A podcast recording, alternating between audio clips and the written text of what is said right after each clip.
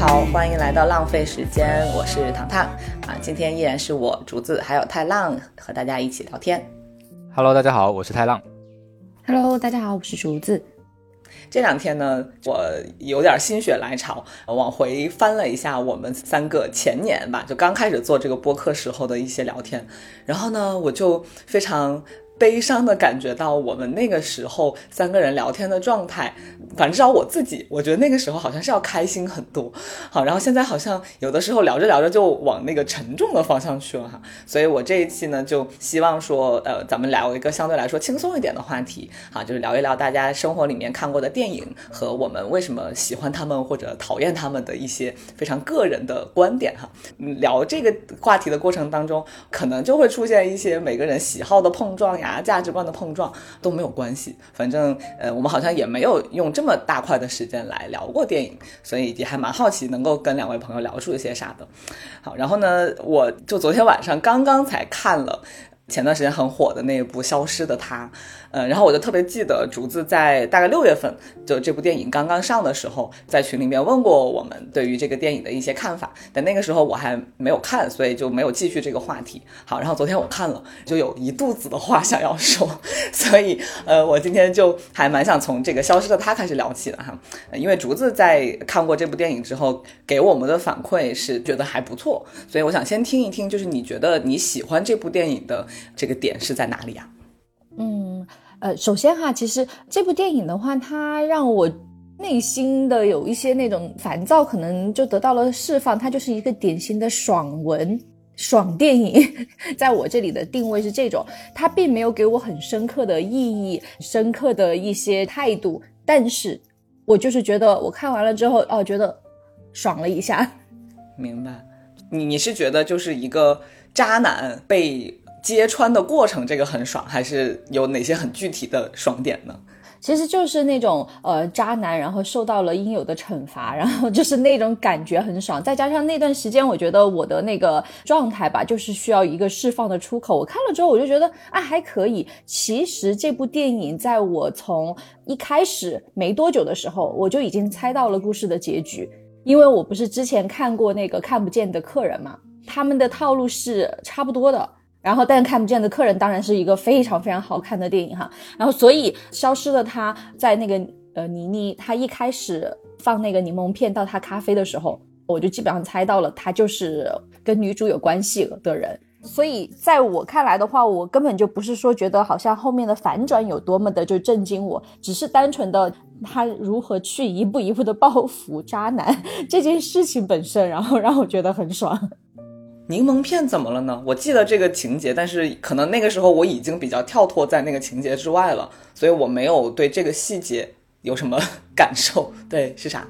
我记得就是因为你和太浪不是你们都是学弄弄就是学电影或者是做过电影行业嘛，就有跟我讲过说电影里面就没有一个镜头它是会浪费的。但是呢，当时倪妮她不是放柠檬片在她的咖啡杯里面的时候嘛，然后那个镜头是专门打进了这一个镜头。然后后来在那个朱一龙他回忆他的妻子的时候，他妻子也有放柠檬片进咖啡杯的动作。所以当时我就知道，呃，倪妮肯定跟他妻子是有关系的。然后这一部这一幕的话，可能就发生在前十分钟吧，整个电影的。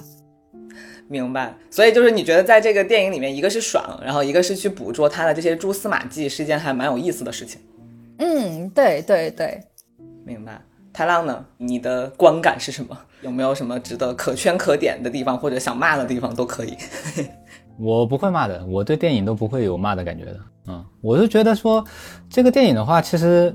首先第一点嘛，就是像竹子说的，它的这个悬疑的成分其实挺弱的，不需要说你真的会调动观众很多注意力，说我去猜测这个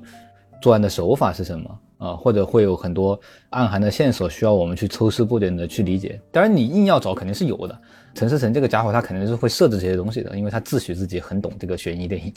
重点是，就像竹子说的，这个电影我看完之后，我会很有一种很费解的感觉，就导演为什么要拍这个东西？所以你的意思就是说，竹子是觉得这个情节是应该的，然后你觉得是浪费的？这些情节肯定都是有的，它从电影本身的角度来看，它这些东西都确实是需要有的嘛，对吧？这个东西肯定是需要有的，这个没什么好说的。我是说这个片的主旨也好，或者这个主题也好，到底他想拍出来是干嘛的？就是陈思诚他拍这个电影，他。电影的立意。对嗯我，我是这个感觉，我觉得他这是为了蹭这个东西而硬造出的这个电影，然后套上了一个商业悬疑片的皮。嗯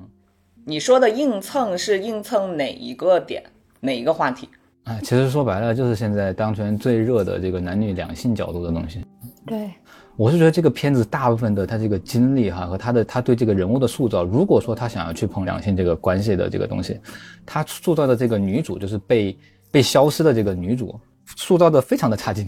对吧？就竹子你回你能回想起来他到底是个什么样的人格吗？他感觉好像就完全就是一个男人脑海当中的一个白莲花形象的女嗯女性而已，对吧？他一点都不丰富，一点都不真实，然后反而是和对这个那个男主角有很多琢磨，让你感觉好像你在刻意的表现那个男主角的一些帅或者他比较高智商的地方，就好像有点本末倒置了。他套这个商业的皮和他本身这个主题其实是有矛盾的点的。嗯，他们没有真的把这个东西处理得很好，你就感觉很割裂。你会觉得说，哎，我怎么全篇都在看这个男主，他在各种高智商的反击，好像在想要塑造成一个比较有魅力的反派这种感觉了。那但他其实又不是想表现这个，他其实就是想把这个男的坏的一面给呈现出来而已。但他拍出来就不是这个感觉，所以这是为什么我说我看完之后我很费解，为什么要这么去拍？嗯，其实我能理解很多人不喜欢这个的点，就是相当于他输出的一些价值观，你很明显知道陈思诚是一个很有小聪明的人，他知道怎么样去讨好观众，他也知道怎么样让观众掏钱。但其实他自己本身就是一个很大男子主义的人，他不会尊尊重女性，他所设置的那些女性的高光时刻都是很刻意的。如果是要谈到价值观的话，那肯定这个电影的话就肯定不是一个很好的电影。但是就是它的拍摄的这个效果和手法，包括电影里面的一些截屏啊、截图什么的，我都觉得还是挺漂亮的。如果是从美学的这个角度来看的话，包括一些就是很爽的一些情节，我还是觉得我我还是愿意再看一遍的，是属于这种。对他其实，在电影工业上，就是他从制作上来讲，其实没什么毛病的。我觉得问题主要还是出在剧本和这个导演想表达的东西有点问题。而且这个电影有个非常奇怪的点，就是他为了营造这个女主是一个很神秘的，就前面花了大篇幅来就是让女主隐消失在这个迷雾之中的方式，其中一点就是她的照片找不到，就是能够证实她身份的东西非常少。为了让这个东西能圆回来，什么？我记得当时说的是她刚从国外回来，然后又没有亲人，又没有熟人，好像这辈子没上过网一样，没有任何社交媒体，没有任何照片，就非常古怪，硬造的这个悬念。就这一点，我觉得就感觉就是导演他就是很急于说要去促成一些商业片上的逻辑或者一些、嗯一些情节，而而忽略了这个人物内心真实驱动他或者人物本身真实的故事背景，他没有有机的融进去，他只是硬造了这么一个角色放在那里，所以就感到很浅显、很直白，然后又有点啊 有点水吧。降智，对，是是是，对，这对，但是如果作为一个经常看悬疑片的人，然后喜欢悬疑片这个类型的人来讲的话，会觉得这部片在这些部分上其实有很大的问题，就会有点真的会觉得很鸡肋，有点看不下去了。嗯，明白。但对于我来说，我是把它当成是那种漫威片的在看。啊，漫漫威片，不是，就当然它肯定没有漫威片的那种特效，就是做的，但是我是觉得就是一个爽嘛，就打 就打来打去的，就是一个爽字而已，哦哦哦就是那种感觉。对，就是我说，就是还是说的嘛，他从电影制作角度来讲，他还是很精良的，这点是没有问题的，是肯定是可以看的。嗯嗯，嗯，我可能对刚刚你们说的好几个点都有话说吧。第一，精良这一点，就是呃你们觉得精良的这一点，就是第一个让我出戏的一点，就是我在一上来它的那个色彩，我就特别不喜欢。可能也是因为我之前是做电影的原因，然后我可能对什么美术啊，然后整个的置景，我就会。可能更跳脱出来，先去看这一部分东西。然后，首先它那个光和它整个的置景，包括它整个泰国的这个街道的设置，还有一些人的状态，我就觉得特别的假。一看我就感觉是在一个影视城里拍的，而且在这个影视城里有很多电影也是在影视城里拍的，但是它至少它的灯光或者它整体的氛围感会让你觉得它是真的。但是我不知道为什么我在第一眼看上去的时候，我知道它有刻意的把一些色彩的对比做得很大，比如说红的、绿的，然后这个一开始那个假老婆穿的是红色的衣服，一直贯穿到最后，我不知道是哪方面的问题，我一上来就觉得特别的色彩很难受。对他们，他其实想点的是什么题呢？就像你说的，第一，可能要么就是他技巧不纯熟，就是他想传达的东西没有传达到你；第二个就是可能他们 确实在调色上可能没有抓住这个他们真正想致敬、想模仿的这个人的真正的精髓。他们想模仿的是梵高，梵高吗？对他们整个电影都是想要去去运用梵高的这个高对比度的饱和浓烈的颜色去做这些场景，但可能他们做的就像你说的，像你比较敏锐的，或者你是有业界知觉的人，你就可能觉得没做到位，做的很粗糙。嗯，但这个对你看对竹子就没有影响，他完全没看出来，所以我没提我没提这一点，是因为可能对大部分观众来讲不存在。嗯。我因为知道里面他就是一直跟梵高有关系，所以我就一直默默的心里在 murmur，就说梵高太惨了，死不瞑目啊！就是我一直在，就是觉得他被作为一个工具放在这里面去促成这个剧情的发展，但是被运用的这么差，而且要不停的去 cue 他，所以那这个我觉得就是一个嗯比较粗浅的缺陷吧。然后呢，就是对这个女主的呃性格的设置，就是我一个亿万富家女，我为什么会对这样一个男的有感情？就有一点像上一次太浪在上一期播客里面聊到说什么富家女爱上贫穷小子，我们当时的呃本能反应就说这只是存在于男生的 YY 而已。现实生活中，两个阶层差别如此大的人，哪怕在灵魂上再共通，暂且不说这个电影里面根本没有灵魂共通的部分，他为什么会爱上这样一个很烂的人？他不管是在这个生活作风上，还是说他在为人处事上，我没有看到任何这个人值得爱的部分。所以，就像竹子刚刚提到的，陈思诚想要努力的，呃，就是营造一个女性友好的观影环境，但实际上他整个电影都是他本人内心的投射。我就觉得导演在喂屎给我吃，就是有一种这样的感觉。对，当然后面所有的问题，我觉得都基于这个很基础的问题，就是这个导演他其实没有在很尊重观众，包括他想蹭这个女权话题也好，想蹭这个男女的对立也好，他。蹭的就是非常低级的蹭法，就是如果说你已经在这个话题上有一些自己的思想，有一些自己的观点，至少你不会被他带进去。我会一直作为一个旁观者在看你这个导演还你还能把我恶心到什么程度。当然，就是我我会把话说的比较重一点，因为我本身就非常讨厌陈思诚。但是呢，因为这部片子他又引起了很大的讨论，所以我就觉得，哎，还有朱一龙，我其实也还蛮喜欢的，就觉得他之前演《人生大事》什么的，我还挺喜欢他转型的那种演法。其实他在这个里面的演技是没有问题的，我觉得他是里面唯一一个演技在线的人，其他的都很脸谱化。他请朱一龙也好，其实这也是他他商业运作的一个手段呀。嗯，是的，哎。我当然也理解竹子你刚刚说的，就那个爽的点，包括我跟我男朋友在看的时候，我们俩其实在一开始就笑了，你知道吗？就说啊，这是什么东西？好像一个网大，但是我们俩共同的点就说，哎，我们就想看看他怎么圆回来，我想看看你在这么奇怪的一个开场之后，你最后怎么把它收回来。但是整体来说，它的每一步的情节的推进，我觉得都是为了让情节到这里。导演不知道用什么办法了，突然就出现了这个情节，类似像倪妮在那个餐厅里面打台球，好，然后这个被买通的酒保就跟朱一龙说，看他在那儿，就是这种处理方法，我真的不能接受，你知道吗？当然，这这这这只是我完全个人的一些偏好，因为我在看电影的时候，我会特别特别的计较里面的很多逻辑，我是不在那个推理电影里面去找价值观的，我只是要求他要把这个故事给讲圆，就至少你的悬疑感够重也好，或者你的美每一环扣得很死也好，但是如果你没有把我带进这个应该呃顺利发展的逻辑里面，或者说你没有给我惊喜，没有给我意外的话，我就始终会是一个旁观者的角度在挑刺儿挑刺儿，然后发现每一处都是刺儿。当然，这就是我纯个人的一些一些偏好吧，对。明白。其实看这个电影的时候，在那个期间的话，我可能没有去挑刺，因为刚刚好是跟一群朋友去看，然后我们有些朋友他就会说啊，他说这个场景太美了，或者怎么样，就更多的是这种看个爽。然后完了之后，比如说我下来就仔细思考，你就会发现很多的那个，不管他想要展示的观点或怎么样，都立不住脚。但是呢，我还是觉得他，比如说朱一龙演的很好，包括把那个穿红裙子的那个女生叫什么名字来着？呃，文咏珊。对，文咏珊的话也是美出了新高度，所以我就会觉得，哎，就这些东西的话，还是会让我说再次去看一下他们俩的那种高光的时刻，就类似这种东西。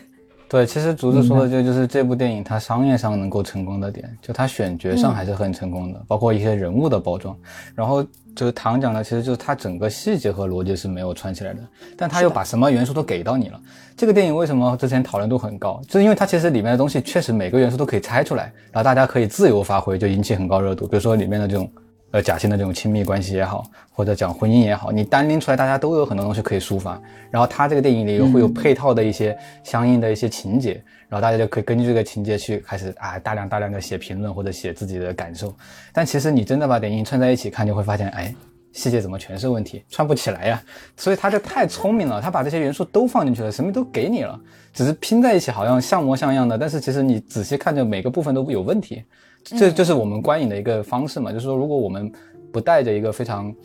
严厉的心态或者一个很高的预期去看的话，就不会出现。太多的问题，就我们只会抓取到我们想看的那部分东西，就像竹子一样，他会对里面一些场景印象很深刻，就够了。嗯，可能他也就达到他的目的了，他达到了他卖票甚至让你反复去买票看的一个目的就够了。这是一个商业电影的成功公式，你知道吗？电影真的不需要那么好的。嗯，但是哦，我有一个拉拉朋友，他就那天聊到这个电影的时候，然后他非常生气。他说：“这电影在干嘛呀？为什么中间还要给我搞激情？” 他说：“很明显，他就是想要让那个女主和他去世的那个好朋友感觉就是有暧昧的。”他就是想每个群体都靠一下嘛。对，没想到就惹到了那一个群体的人。就是说回来，就是你创作的动机不单纯，不是不单纯，就是你创作的动机不真诚，对吧？嗯。你创作动机不真诚，那你其实你如果真的想碰触到那个人群，他们就是会引起反感的。他们是懂的人，他就会反感的。只是不懂的人，雾里看花的人才觉得，哦，好像你这个也表达到了，那个也表达到了，哎，真不错，这种感觉。嗯，是的，是的，是的。我觉得这可能也就是我极其讨厌陈思诚的一个原因，就是这个票房好像已经三十亿了，是不是？就是你会想说，他靠这个东西挣了这么多钱，那他未来还会用这些钱去创造更多的这种东西，我就很生气。会啊，唐探四啊。雾杀三，所以我就觉得，当然就是不是说有它的存在，好像会撼动中国电影的某个层面的水平。但万一有些人就是，如果他们也没太看过别的悬疑类的片子的话，那他们就会觉得这种类型的片子可能是一个怎么说，国产电影新高度。我就觉得它对观众审美的影响是很大的。我觉得它是会让那些没有机会看到更好电影的观众。审美持续走低的，你在给一个东西出来的时候，挣钱当然很重要，但是如果你的这个目的完全在于就是戏耍观众，或者说你知道你这个东西给出来达到的是你自己的某一个私欲的话，我就觉得这样的人如果他长久的活在电影行业，就是一颗毒瘤，我就很难。倒也不，倒也不必如此极端，因为这个事儿是这样的，就是说，比如说它这个电影其实是个商业片，对吧？它的属性是商品属性的，那观众进行了一次购买或者甚至两次购买，这个东西无所谓，它在短期内获得大量的票房无所谓。然后就像你说的，如果观众的审美它因为这部可能会受到影响，但不代表未来观众不会继续发展。就它这个东西可能它无法再流传下去的，我们不用不用去想它会会一直影响中国电影未来十年二十年。而且还有个情况就是说。他其实是可以寻求一种另一种对电影整个电影行业的帮助的。其实我觉得有个和他相似的例子，就是徐峥。徐峥导演其实他很多片也是很精致的去打中观众的卖点的一些电影嘛，包括他中期拍的那些那些喜剧片，对不对？反复拍。但是呢，他有个好处，第一个是他自己撑起了这一批团队，然后他撑起了一个电影制作的一个提高了一些标准嘛，至少在喜剧电影这个门栏上。同时呢，他也在帮助一些。就真的有想法、有有能力的人去做电影，比如说之前《爱情神话》，我觉得其实就是一个很好的例子，就是在徐峥的支持下去做这个事儿。如果陈思诚他愿意，或者说他有这个心，他以他们现在这个商业电影这种成熟的包装手法，然后碰上一个合适的这种导演或者电影人去做出那样的一个片子，其实对未来也是会有好的正面的影响的。嗯，而且还有徐峥他们一开始跟黄渤的那一部电影，我不知道你们还记不记得《心花怒放》。《心花怒放》，其实我前段时间就是才重新的去看了这个，我当时觉得哇塞，这里面价值观简直。还蛮恶的，但是但是它确实在那个年代的时候，它是一个很成功的票房电影，然后而且因此就有可能他们会有一系列的这种公路电影开始启动项目，然后开始拍了，然后反倒有可能会促进一些新的导演的一些新的思路，然后让中国的公路电影越来越好吧，就是类似这种。对，因为因为其实我们的很多对这个电影的负面评价，其实。影片质量其实相对来比较少，我们对它的批判更多的是对它的价值取向嘛，对吧？这个东西的话，对于像陈思诚这样的导演来讲，他他其实就像一个非常厉害的一个，就像个产品经理一样，对，一个产品经理一样，他的商业眼光其实很独到的，而且他确实也有很强的一个这个盈利的能力嘛。从单纯从电影角度去看，那肯定是可能我们是觉得创作方面是很偷懒的，对吧？就像呃刚刚唐说的，他很多细节是没有把没有把关、没有处理好的，人物塑造也是有问题的。但从市场角度出发，它商业上是很成功的。那这个东西对整个电影行业来讲，它其实应该是利大于弊的。就我个人是这么理解的，因为好莱坞电影也经历过这个阶段。陈思诚玩的玩的这一套东西是什么？其实就是本地化嘛，相当于是把外国电影本地化到中文中中文版，对对对对对对，对吧？像好莱坞早期也有过这个阶段，就他们会把一些欧洲电影或者一些。呃，其他国家的电影本地化到好莱坞的版本，可能也会很粗制滥造，包括甚至连一些大导演会出现这种错误，比如当年这个，呃，《无间道》中国火了之后，那个谁，就美国美国翻拍版，就是小李子演的。其实那翻拍版翻的翻的不错，他其实在美国人的价值观上做了很大程度的改变，翻拍的不错。但你觉得其实它少了很多《无间道》原本的一些味道，包括我们中国的中国的一些价值观和一些宿命论的东西，它少了很多这种东西，它变得更像像一个美式的悬疑动作电影。它在商业上也很成功，但它的思想高度，我觉得可能是没有原版《无间道》高的。其实好莱坞他们一直在做这种事情。如果你总量做到一定程度了，像像这样的优秀的产品经理多了，那其实总会诞生出一些合理的，呃，商业模式也好，探出路来，然后为后来的真正有想法、有就比较有思想性的导演，他们可以利用这些东西去创作他们的东西。就好莱坞的基础上，它也会诞生一些好作品。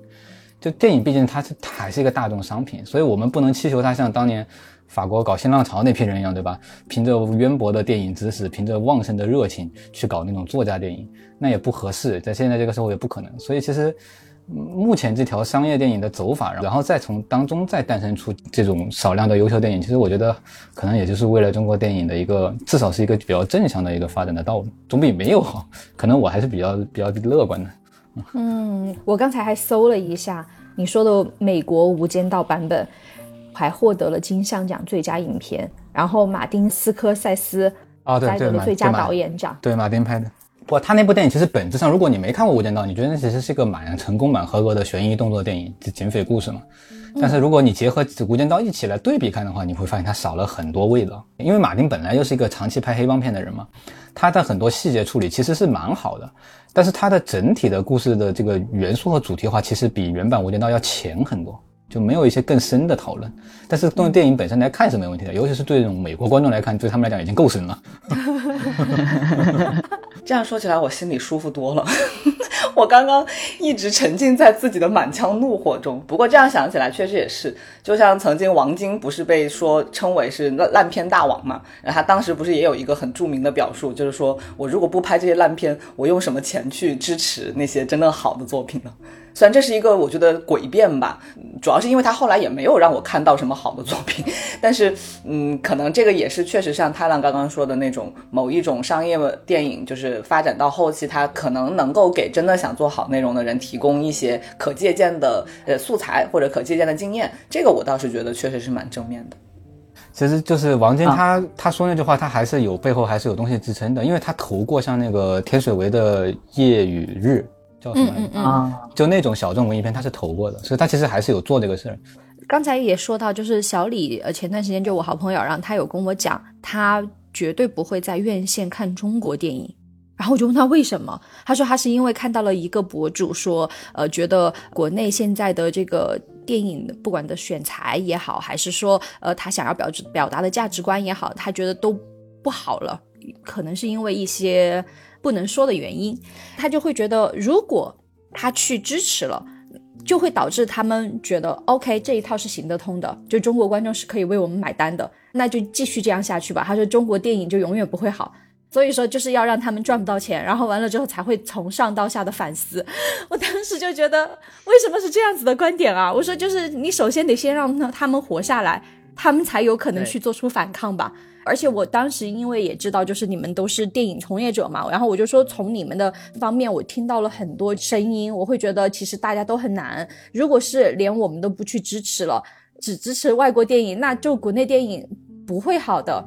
不要想说是因为我用我的手去投票，然后去倒逼他们改变这种东西的话很难。就是我说你自己想想，你自己都生存都艰难的时候，你怎么可能会想到有好的作品？是的。就像我们当年就是最难的疫情那两年的时候，其实大家都知道，去花心思去孵化一个原创项目或者孵化一个很好的剧本是非常值得的事情。但是现实原因就是，它不仅投入的人力、呃时间各种成本很高，而且一个公司根本耗不起这个时间。就像你刚刚说的。为了生存下来，我最快的一个办法就是去找国外已经相对来说比较成功的 IP 或者是一个项目，我们把它本地化。当然，如果你能把本地化做得很好，我觉得那也是一个突破。但是呢，难就难在现在中国能够做本地化的这件事情也做得不那么成功吧。但是我当时身处在那个环境里面，我就完全呃理解了为什么中国那段时间，包括现在其实也是，包括我上部电影都是去找的已经。成功的电影来进行翻拍，呃，一个就是生存嘛，生存的压力非常大，还有就是你必须要用这种电影它积累起来的一些经验和金钱，然后去支撑你未来可能花个两三年、三四年才能做出来一部好的作品的这个成本。豆瓣上就有很多人老是会对翻拍去骂呀、批评啊，说我们没有原创力了怎么样？但是你做过这件事情，你就知道。哎，都是为了生存所做的一些很前期的准备，或者一些自己的积累吧。大家也不是都想去做这件事情的，只是大家需要一个通道去互相沟通，让观众和从业者互相理解而已。插一句，刚才所所说的不可言说的就是审核啊，这个没啥不可言说的。审核这件事情，我感觉大家都能看出来，这个部分是为了。过审硬加的，所以大家其实对于那个硬加的部分的宽容度是蛮高的。有的时候这种设置一定会破坏电影的某些艺术性的表达，但是呢，那没有办法，为了让它上映，你可能只能做出一些妥协和退让吧。嗯，所以小李他当时的想法就是说，为什么？那我们就不要去看。然后到时候让审核的人知道，现在咱们中国电影要不行了，然后你得放宽。然后，但是我就觉得不是这个样子的，就是这个事情它本身的那个顺序不应该是这样的。我也不知道哈，作为电影从业者，你会怎么看这个？就是真的，比如说观众用手投票，真的能倒逼审核，然后反倒会放宽吗？我是觉得，首先他倒逼的是这些还在温饱线上挣扎的从业者，可能就转行了。因为在前两年就有很多人就放弃了这个事业，但是你要真的倒逼到审核那一步，我觉得不是观众能决定的，它是一个更大的力量 决定的。他这个出现了一个问题，我觉得在纠结他这个倒不倒逼之前，小李的这个想法，你们有没有发现他其实是给审核部门更大的权利吗？相当于他要把小李心中的烂片通过审核机构去给禁掉。嗯，明白我的意思吗？他是嫌广电总局管的还不够宽吗？他都不是倒逼他，他相当于反反而是把权力更加的给予到这个审核部门了，甚至都不让市场来选择了。他这个行为其实就是很古怪的了。嗯。我我其实也理解小李说的那种，比如说有的时候我在看到一部，比如说中国国内比较突破性的电影，不管是动画也好，还是说一些题材性有突破的电影，但它本身问题很大的时候，如果我对这部电影的评价是不高的，但是有人会为情怀也好，或者为对中国电影的支持这个原因去买单也好，我其实都还蛮能理解的了。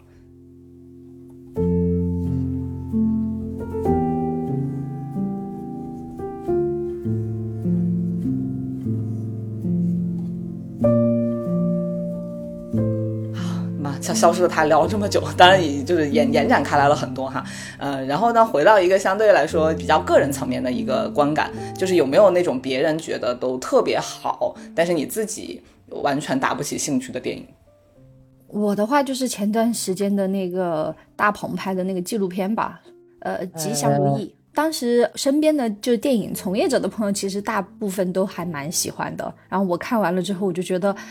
大鹏带着一种高位者的审视，然后再拍这个纪纪录片。其实他的纪录片是带着自己的一些情绪也好，或者是一些优越感，然后再去记录。所以是因为这个东西，然后让我觉得非常的不舒服。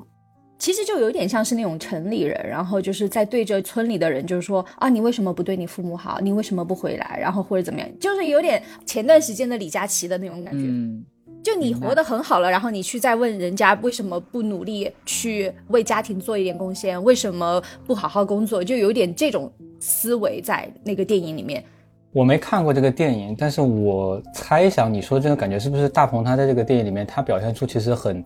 和里面的人物其实是有一定距离的，就他好像是在审视这些人的感觉。因为他实际上是拍的他自己的家庭，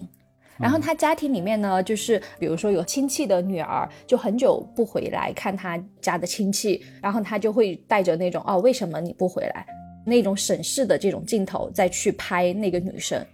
就包括它里面还有一些是那个大朋友给镜头语言或者是一些呃直接说出来的台词吧，就他会有评判的态度在里面，就这个态度一定会引起很多观众就是跟他共情。就比如说，可能每个人家里面都有类似的这样一个人物，然后大家其实也并不了解他日常的生活是怎么过的，只是看到了他回家的频率比较少这件事情，那他就有一种道德审判的这样一个意味在里面。出于这个目的呢，我觉得他这个片子我我也很不舒服的一个点就是，它美其名曰是一部纪录片，但它里面充满了道德审判。就这件事情，我觉得是就是一个伪纪录片。就当然导演是当然可以往里面加入自己主观意愿的，但是你就知道他的这个主观意愿是带着高高在上的审视态度的，而且又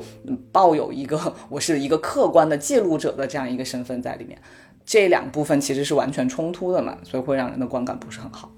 嗯太浪呢？你的这方面的别人评价很高，但你找不到感觉的电影有没有？不会，因为我的心态是，我会尽力去挖掘它好的那一面。就我看电影都是比较比较积极的，甚至烂片我也会认真去找它好好的地方。比如呢，有没有什么大家都说烂的，但是你挖掘出了积极意义的最近的一部作品？这个东西说不清楚吧，因为我现在一下子你叫我找，我可能也找不着。但反正我是会这样的，就是我观看电影的话，我一般都不会抱很大的一个心理预期去看任何的电影，不管它是不是有名的导演的作品，我都是 case by case 的这样去看的。嗯，我不会管他过去这个导演的履历也好，或者这个演员之前的履历也好，我都是分开来看的，所以不会有特别强烈的心理抵触。看任何电影之前。嗯嗯，那你自己，比如说在选择电影的类型上，有没有特别偏好或者特别不喜欢的类型呢？呃，硬要说的话，我真的特别不喜欢的类型，我可能不太看那种纯粹的爱情片，因为这种类型的电影，它的感情都非常非常的充沛，我很难跟得上他们的步骤。他们很多情感都那些很很敏锐、很细微的情感，就算我捕捉到了，我可能也很难有共情的感觉。就是有没有例子啊？例子就是你们可能很多喜欢看的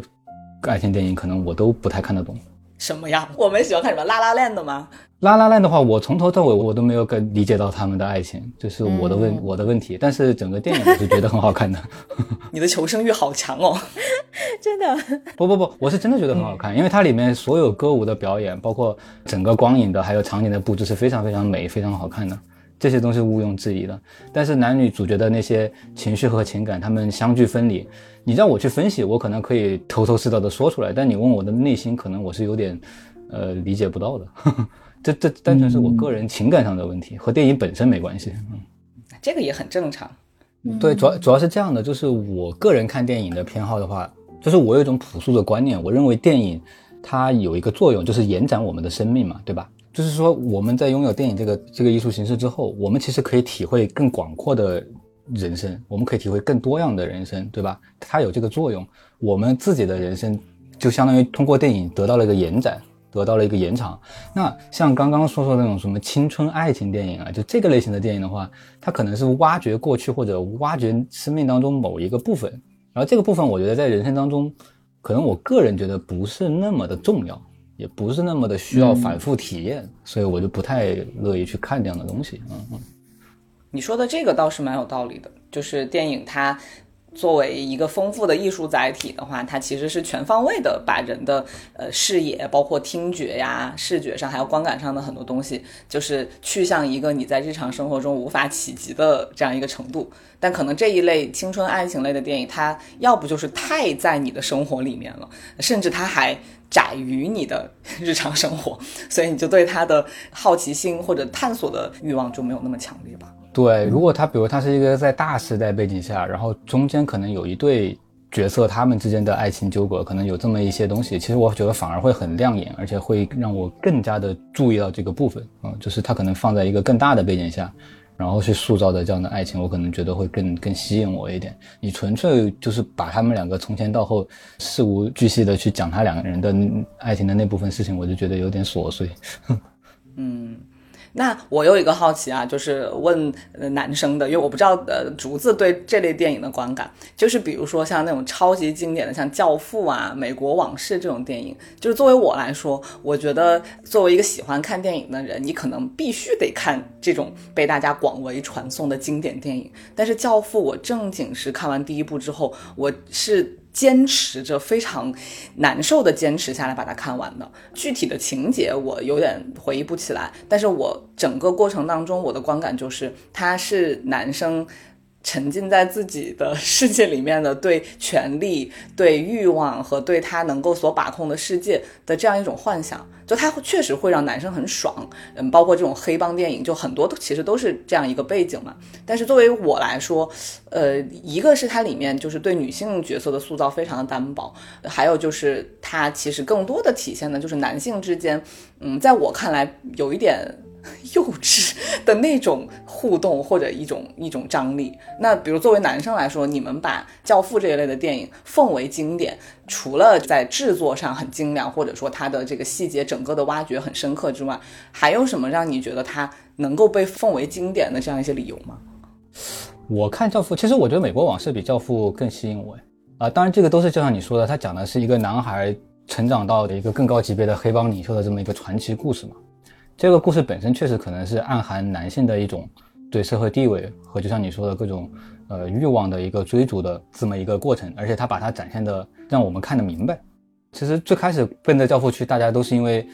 觉得马龙白兰度他的演技非常好嘛，大家肯定最开始是冲着他这个去看的。包括那个阿尔帕西诺他俩的演技，我们是冲着这两个人角色去看的。至于教父的细节，其实我已经忘了，我我没有觉得他。那么那么的伟大吧，因为我看的次数太少了，我好像一共就看过一遍而已，所以你现在突然问到我，我的记忆不是很深刻。如果说这个关于女性角色的塑造的话，那确实意大利黑帮，他们这个女性角色本身其实就是缺失的，因为意大利黑帮他们这个制度上，女性就是一个在家族内的一个这么一个形象嘛，所有那些外部的矛盾和冲突，女性一般都是不参与的。然后如果不去刻意挖掘的话，其实是很难呈现的。它作为电影，它有所取舍，我觉得也是可以理解的。其实对于很多男性来讲，我猜想哈，我个人猜想，他们觉得《教父》当中有可能有两个品质是最吸引人的吧，就是因为所有的少年都会有一个从毛躁，就青春期的躁动，然后从处事的毛躁到成熟的一个过程嘛，就我们都想追寻这个东西，就变成一个成熟得体、稳重的男人。那《教父》这个当中，他其实体现出这个男人身上的两种品质嘛，就是冷静。还有一个就是男人最喜欢的东西，兄弟情，也就是所谓的忠诚，就这两个点它是体现的很好的，在我的印象当中。那其实类似像《古惑仔》，是不是也是体现类似的特质？对，《古惑仔》的话，它其实确实是类似，尤其是忠诚这部分，其实是很多男性非常非常偏爱的一个一个一个主题，就关于对兄弟的忠诚也好，对家庭忠诚也好，或者就是这种上下级关系里的忠诚也好，就是。忠诚这个价值观在男性当中其实是有很强大的一个向心力的啊，然后冷静成熟的处事风格呢，又是男男性在外在上特别想拥有的一种形象，就是对外的感觉。它确实是男性圣经，它确实是一种男权主义的体现，这个没得说。学电影的时候，好多人都会从这个角度去分析嘛。就那个，对，克拉尔马维，中文叫劳拉莫尔维。就她是一个这个当代就反正很有名的一个女性主义的电影理论家嘛，包括男性凝视这些东西都是她提出来的嘛。他是一个非常擅长利用这个心理学机制去分析电影的嘛，他开创了用精神分析来分析电影这个这种流派嘛。他当时其实强烈的批判过，就像你刚刚说的，像《美国往事》啊、《教父》之类的电影。我可以理解批判，就是当然我更愿意的是跳脱女性的身份，去从电影艺术的这个角度去看这部电影。但可能我当时第一次看《教父》的时候，我确实因为有某种内化的价值观在，所以我没有办法坚持。说服自己完全从艺术性上去评估。我现在唯一能记下来的就是他的那个主题歌很好听，其他的我就觉得很多时候我就有一种嗯我在看着男性怎么自我高潮的那种感觉，就是也不是很友好。嗯，对。那其实你说你看他艺术性，但是你还是会带着的两性的价值观去做批判呀。对对，肯定是没有办法跳脱出自己主观的那个价值观嘛。只是它如此的被奉为经典的话，我还是很想跳脱我自己去看看它里面有更深的，可能当时被我忽略掉的部分。对，因为你想，为什么我们刚刚像讲了这么半天，你会发现一个问题，我们都没有读过《教父》的小说，除非你是这个影迷，可能你会去读小说。那说明其实《教父》这个小说本身，它的文学性可能不是那么高，就没有传承到那么多，它可能就是一种爽文畅销书。就我猜测的话，不然的话，如果它真的是比如说特别现实主义的小说的话，它应该会更广为流传。对，所以说它可能是。包括女性只是一个男性的附庸或者工具这个东西，在这种特别特别男性或者雄性主导的电影里面，它怎么说呢？可能确实会强烈的引起女性观众的反感。不，这个我觉得也很能理解了，因为毕竟作者和他所生活的时代也是他创作作品的一个局限嘛。对我觉得这个倒没有什么可指摘的地方。不过刚刚在聊《教父》的时候，我就很想问竹子，就既然男生他们会有一帮这样的电影作为他们的所谓的男性圣经，但在我的印象里面，反正我是没有一个这样的所谓的女性看了会觉得很爽，或者女性看了之后觉得我自己的某种价值观是得到了充分释放的这样。一系列电影，对，因为是这样的，像像像教父这种电影的话，它确实还是以一个真的历史时间段、一个相对真实的历史背景为依托嘛，就是这样的人，他确实可能在历史上存在过，所以你就更能在现实当中找寻到他在社会上的意义嘛。那女性小说，如果说女性她在这个社会上没有真的，呃，说的浅显一点，就是没有掀起过那么大风浪的话，你就没有办法为她树碑立传，你不会有相应的电影产出嘛。嗯，嗯对，所以，我我我觉得有可能在现在这个时代，或者几十年之后再往回看，现在的某一些小说或者一些文艺作品，有可能会被翻拍成电影的时候，它才会去体现现在这个时代的一些当代价值观吧。但你要往回看，毕竟《教父》已经是九十年代初还是八十年代末的电影了。就那个时候，我觉得大家既然嗯在这部电影里面找到了一些当下能够理解的价值观的话，那在那个时候生活的人其实觉得那个应该问题也是不大的。嗯，对，而且他还是拍的意大利人呢。意大利人的话，虽然男性非常的尊重女性，就口头尊重哈，而且是口头会很喜欢哄着女性，但是其实意大利本身在整个欧洲，它是属于一个非常男权的社会，直到现在都是。因为他们好像是那个，就是基督教还是天主教，他们是非常信的，就直到现在都还有很多年轻人会周天呃做弥撒呀什么的。但是这个事情在法国的话是早就已经很多年轻人不这样干了。但当你对宗教有一种信任的时候，其实或多或少他的这个对权力的这种追求也好，还是怎么样，他们还是会体现的更多。明白，所以。还是看一个艺术作品，就包括很多文艺评论者，他必须得去了解他当时的这个创作背景嘛。一个作家、作者是绝对不可能逃离开这个背景来做出一个完全架空的艺术创作的。当然，你如果个人不喜欢，其实没有必要强迫自己去看。但是，比如说你是需要去对这个电影进行分析或者其他方法，你就带着这个东西去看就好了。你去找他到底女性缺失了什么，然后去分析这点的话，也是可以推动你看下去的。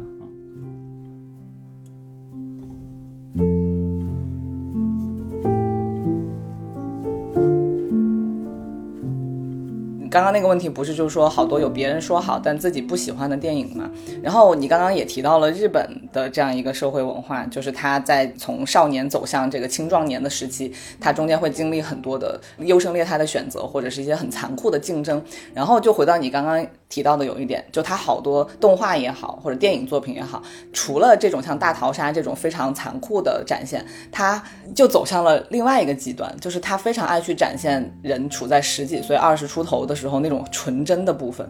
有一种乌托邦的感觉。包括我刚刚自己在做准备的时候，我有列举到类似像什么小偷家族啊，包括呃失之愈合的一系列电影。说实话，我是有点看不下去的，但是我知道很多人很喜欢。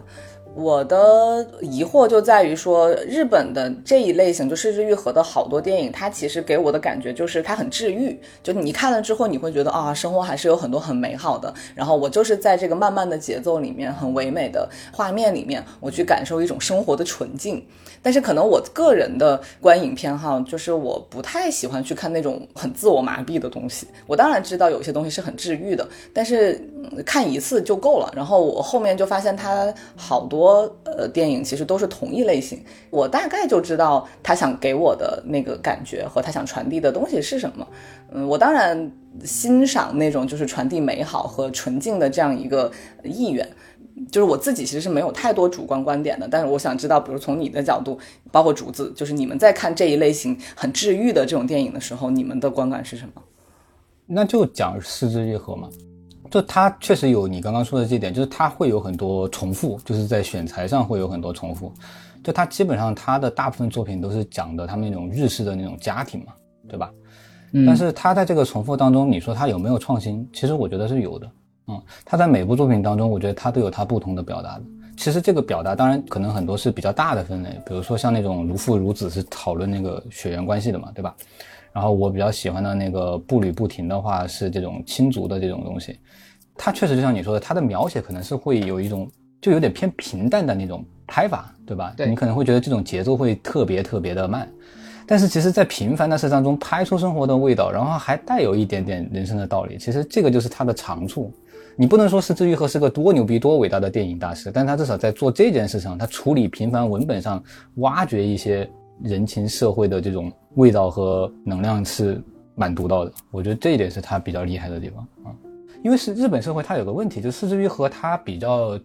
它比较旺盛的创作期是在什么时候？我记得应该就是九十年代后到两千年之后的一段时间嘛。这是日本社会，他们比我们的中国社会的话进程是要快的。他们的社会其实已经经历过一个七八十年代日本高速发展的泡沫期了，就那些所有人都在往前冲、往前拼的那个时期，他们已经过了。所以是在那之后诞生了像他这样的导演，就他们要回归生活的本质，然后重新找到说我们在这个奔跑的过程中丢失的东西，这是他的电影存在最开始的一个前提，就是为什么他电影会存在在一个空间啊？然后他在这个当中，他又挖掘出他自己的一套影像风格，所以就会吸引到一批观众嘛。明白。其实就是呃，日本之前很有名的那本小说嘛，不是小说，一部分析社会现状的那本书，就是《第一欲望社会》嘛。我觉得失之愈合给我的感觉，就是他所有的电影都挺低欲望的，呵 呵可能就是这样一个正好可以合起来。对，因为他的，比如说我最喜欢步履不停嘛，我就觉得他像散文诗一样，就是很白描的东西很多，但是你总觉得平凡当中有一些味道，它好像是在那儿。跳跃的这东西，你得去很细细的品味才能捕捉。就光看情节本身，你其实可能几句话就讲完了整个故事，就不像戏，有点像个纪录片，生活的点滴那种。所以我觉得跟这个观影者的心境也是有关系的。就我其实就是一个很慢不下来的人，所以我在看这种非常需要你心平气和的去品味的这种。呃，日常小品的时候，我就有一种着急的感觉。虽然很美，然后很沉静，但是我可能真的是比较偏好于那种强剧情推动，或者是嗯，不是追求爽哈，就我还是希望电影给我的是一种冲突感或者是故事感吧。当然，这完全个人的偏好，毕竟《失之愈合》还是有很大部分的影迷其实是就是喜欢他的这种娓娓道来，或者是一种很唯美的风格。嗯，所以我只是就这个不同的偏好之间想进行一个讨论。竹子呢？竹子，你对这种类型的电影的感觉是什么？我发现了，我看的日本的片，然后我的那个影评全部都是好温柔、好美、好慢、好治愈。所以对于我来说，我就是在追求那样子的东西，因为我自己其实是一个慢性子的人。然后我就很喜欢这种不刻意煽情，然后但是在点滴当中你能感受到一些温柔的片。嗯，他最近是拍了个新电影，他最近拍了个新的悬疑的，到时候可以看一下。开始跳出自己的舒适圈了。他最近拍了一个悬疑电影，叫啥名字我忘了。嗯，反正只要是那个跟他以往的风格不太一样，我就觉得嗯还是可以看看他从日常小事里可以拍出什么悬疑感，也是蛮有意思的。嗯，好。那下一个问题就是想问问你们有没有曾经给你们带来过什么心理阴影的电影啊？对我来说，带来心理阴影的就是你刚才提到的大逃杀。那个时候我是属于还在构建自己的人生观、价值观的时候，突然一下，我以前觉得我自己生活挺美的呀，就是一切都很乐观，然后这个大逃杀一下子杀到我面前，我就会觉得天哪，原来人性。逼到了这个时刻是可以互相伤害的，然后那种时候我就开始重新的去想我身边的人、身边的事，然后包括人性本身到底应该怎么去看待它了。嗯，那现在其实市面上也有好多这种很微妙的展现人性幽微的这样一些电影。你现在看到这种电影，还会有类似的观感吗？现在完全不会了，因为是就是能够理解人性了。就以前我不能理解，就是人性为什么那么复杂，可以互相伤害。因为以前把世界看得很美好，但是现在的话，因为经历了更多的事情了，就完全能理解人性的复杂了。但是以前不会，所以说大逃杀只是说是打开了我看人性复杂的这个通道。后来又经过自己去不断的经历事情。就会能理解大逃杀了，然后完了之后，现在看到这些的话，你也能理解了。虽然说你不要变成那样子的人，但是你能理解了有这样子的事情存在。嗯，那其实它某种意义上来说，它可能还改变了你的某一种，呃，说大了就是价值观，让你对看待世界的某些态度或者角度都发生了改变。对，但我当下是觉得好恐怖，我被吓到了。就是我那个时候起码吓到了一两个星期，我就看我身边的同学，我都觉得有点恐怖。那你能从这个电影里面发现什么积极的部分吗？对，哎，就是这个，你刚刚说积极这个，我正好想到一个问题啊。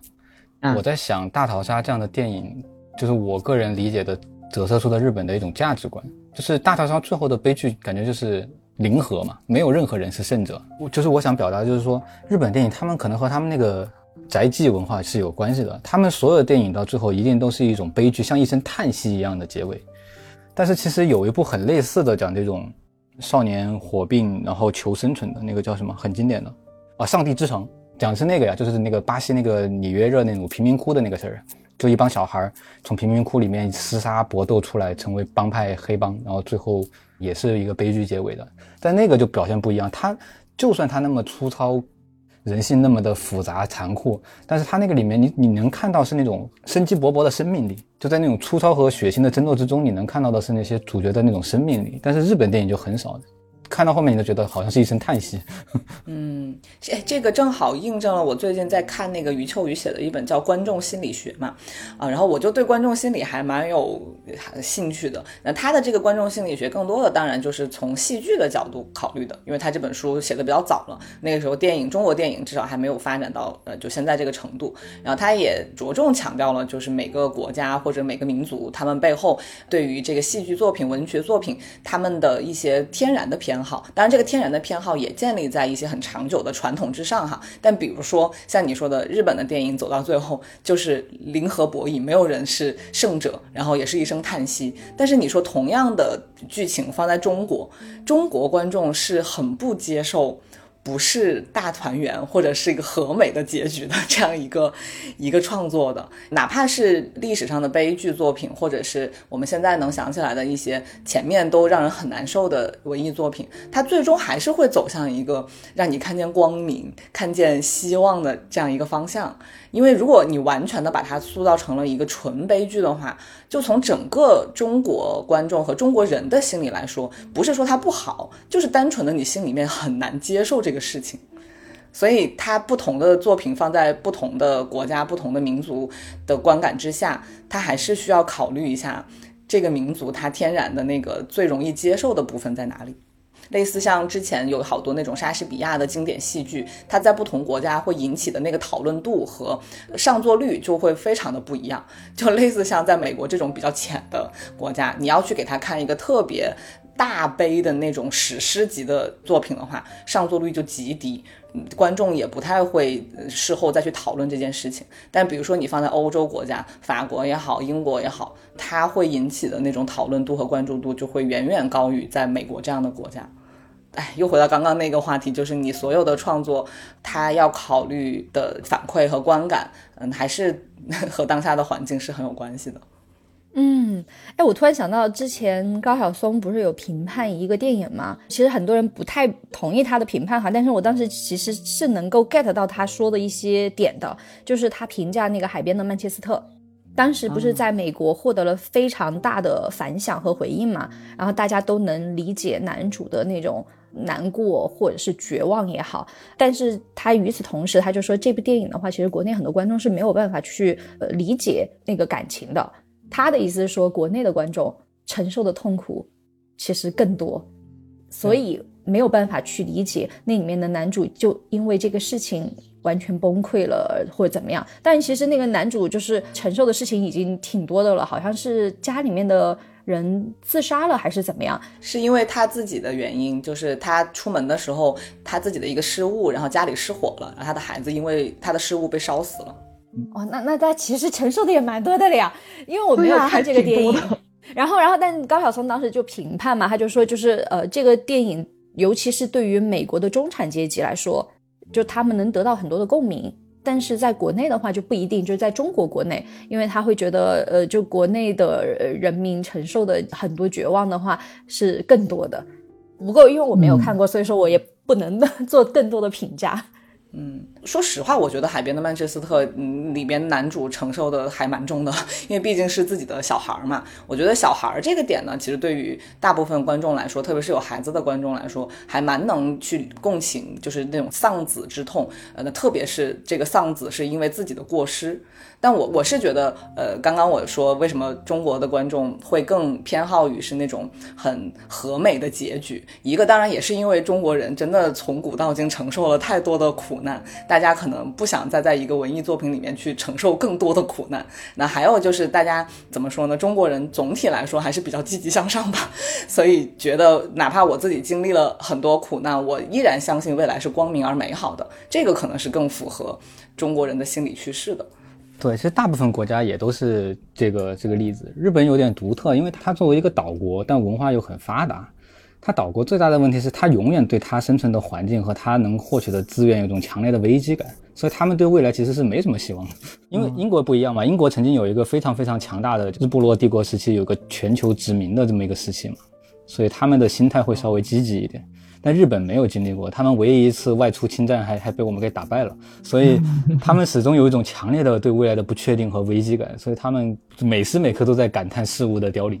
嗯，而且说回刚刚的你们说的这个不同国家不同的版本，其实很重要。有大家应该都看过那个很经典的那个电影《天堂电影院》。其实那个电影我之前在 B 站上面刷到一个意大利的 UP 主，他就讲解过，其实这个电影最开始在在意大利的票房不是很高，原因是什么？因为它有三个版本。意大利的是一个短的版本，删去了很多情节的。他对欧洲电影节的时候放过一个版本，然后在意大利内部放的时候有个版本，还有个出口的版本。所以剪辑这个事情很重要。就他们最开始的那个版本在意大利是非常不受欢迎的，因为感觉它的意大利味儿不够，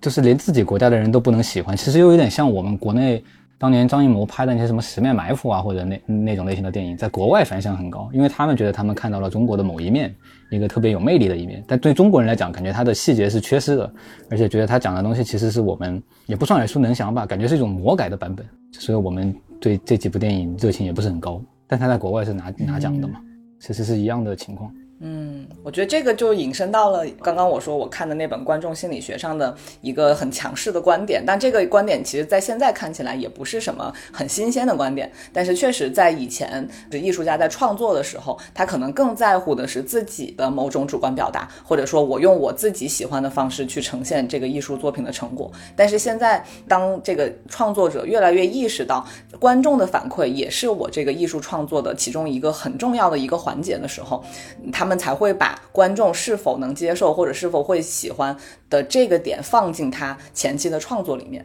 就以前可能就觉得我艺术家，我天马行空，我怎么样都可以。但是当一个艺术作品放在市场上，或者都不用到市场上，就是放在你你想要呈现的观众面前，你无法得到应有的反馈或者共情的时候，那这个艺术作品其实它就是有缺陷的，或者相对来说是缺失了很大一部分的。它可能更多就就是你在自说自话而已。但是如果你考虑进去了你的受众，他们能够接受的程度在哪里，能够引起他们共鸣的地方在哪里，其实你是更好的去完成这个作品，并且能够让观众对你的作品有一个更多维度的解读。就这样的话，其实虽然有可能会牺牲掉某一些艺术家自己的主观表达或者一些主观意愿吧，但至少就是为了让这个作品可能更广泛的流传下去，或者是让更多的人看到它。我觉得就是把受众你面对的人到底是什么样的考虑在你的创作之中，现在就是会变得越来越重要。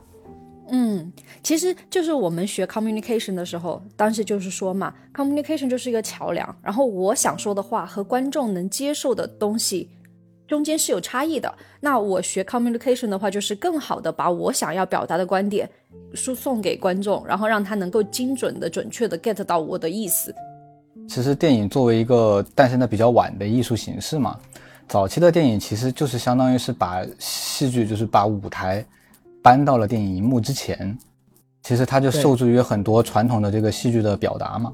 那电影的发展它当中其实就是有一个阶段是要去突破这种表达的。那其实这个东西就是刚刚我们所讨论的艺术的种类的问题，就是其实探讨一个比较。普世的主题，或者就带给每个观众都能有所启发和共鸣的这种电影，当然肯定是电影的主流。但是就是，就竹子他们那帮人不是搞了个新浪潮吗？法国那帮人，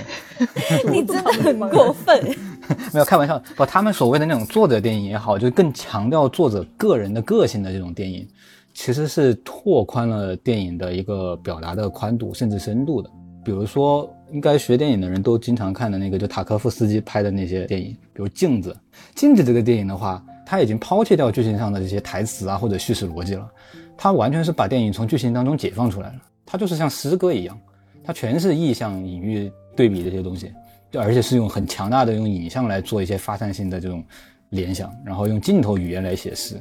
那你说它的剧情能够引起很多人共鸣吗？它几乎就可以说没有剧情，所以这个电影在某种程度上，它其实有很强的一个私密性的，它就是导演的一个个性的体现，是导演的艺术，甚至连编剧都要站到后面去。就电影可以是一部诗歌，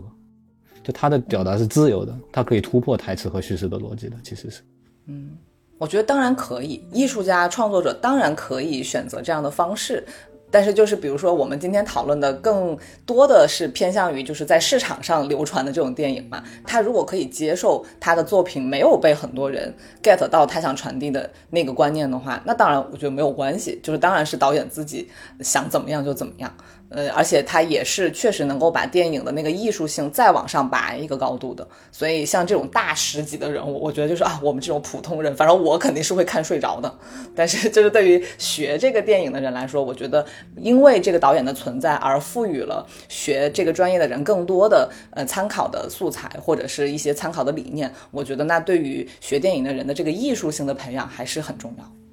嗯然后我是觉得，嗯，电影其实就像是个作品，然后就像刚才太浪说的，就是把它当成一个诗歌一样嘛。那其实诗人不是也有白居易那种？诗人以及李商隐那种诗人嘛，所以其实两个都存在，它没有任何的就是冲突，只是说，当然肯定是希望白居易的这样子的诗人越来越多，李商隐的这样子的诗人也可以很多。最主要的是这个市场得蓬勃发展起来。对对对，艺术的形式本来就是多种多样的嘛。如果说是从创作者本身来说，当然是怎么样的方式能够更好的表达他自己，他就会选择什么方式。我觉得这个都是完全无可厚非的。那太浪，你有什么小时候给你带来心理阴影的电影吗？刚刚又说回到这个话题，恐恐怖片。我小时候第一次看恐怖片就是看那个，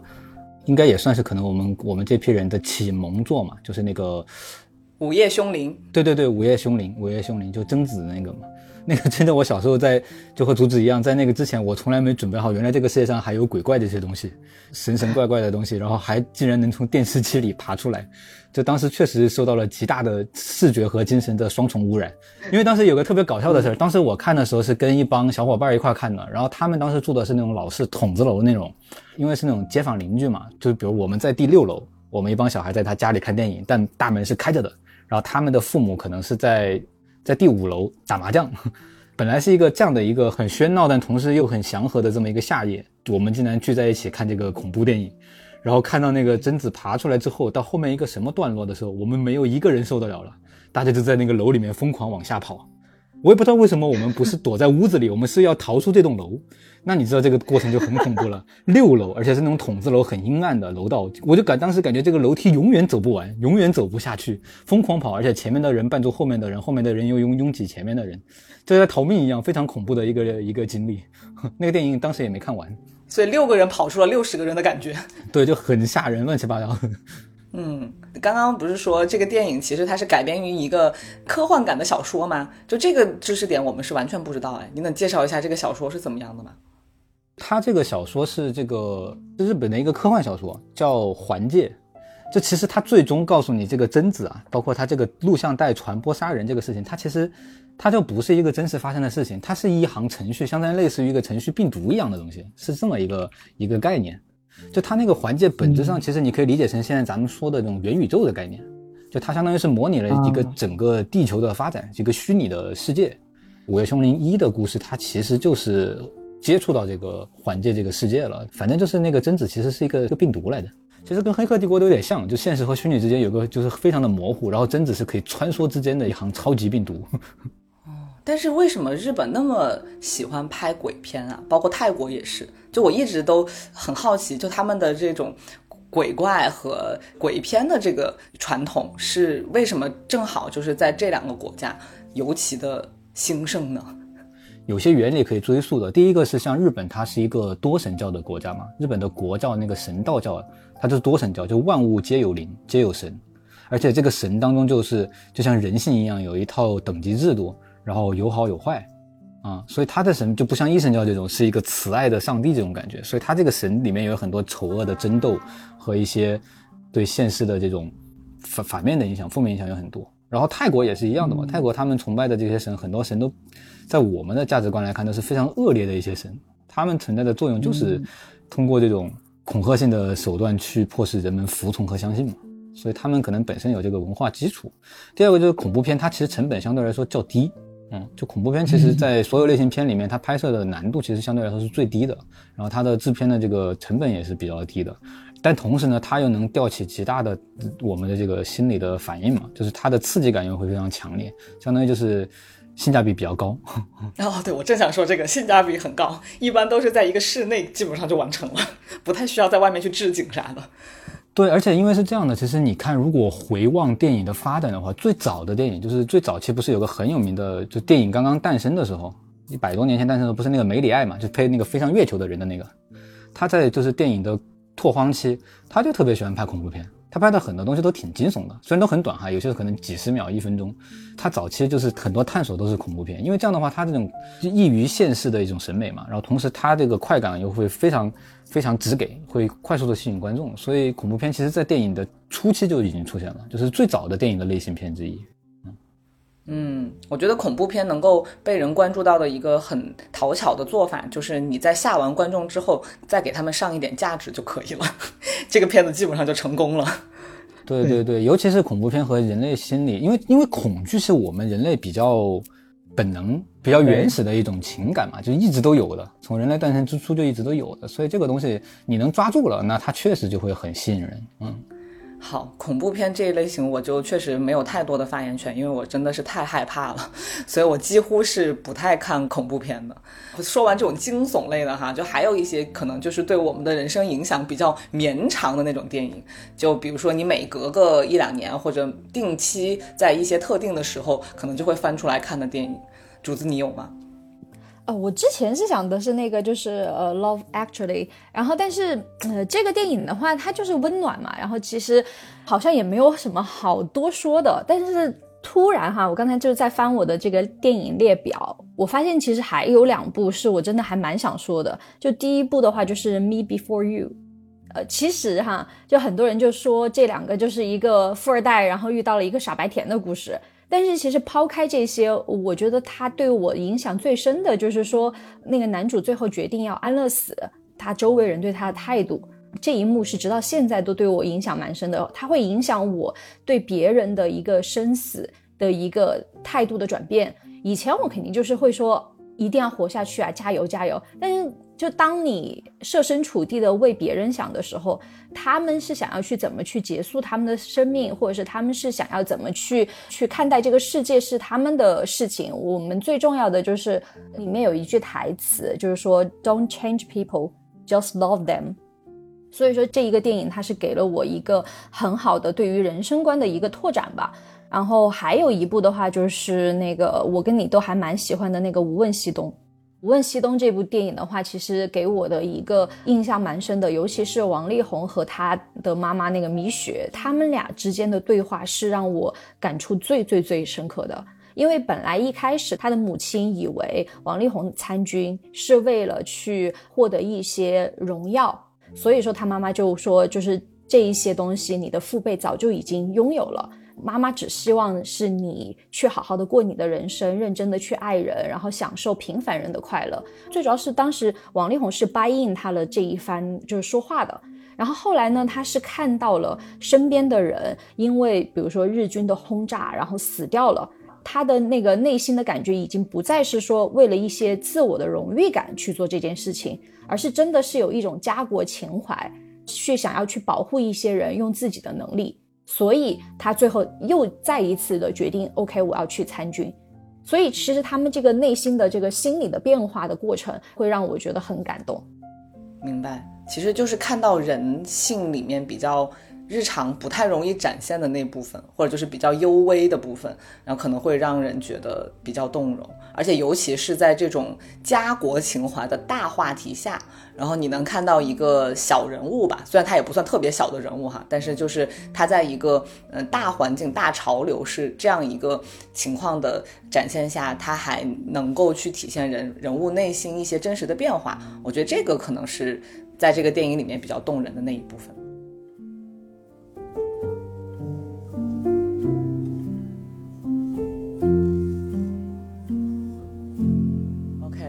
那今天也聊得够多了，反正总的来说呢，对于电影有不同的看法、褒贬啊，或者是不同的感受，都是很正常的事情。就是大家也还是不要吵架了，就是非常理性的说出自己的看法，本身这个讨论是很有意思的。好，然后呢，不管未来就是能看到什么样的作品吧，我还是希望就是大家定期可以来一下这样的讨论，对于了解彼此的生活呀，或者彼此最近在想什么，也还是蛮有帮助的。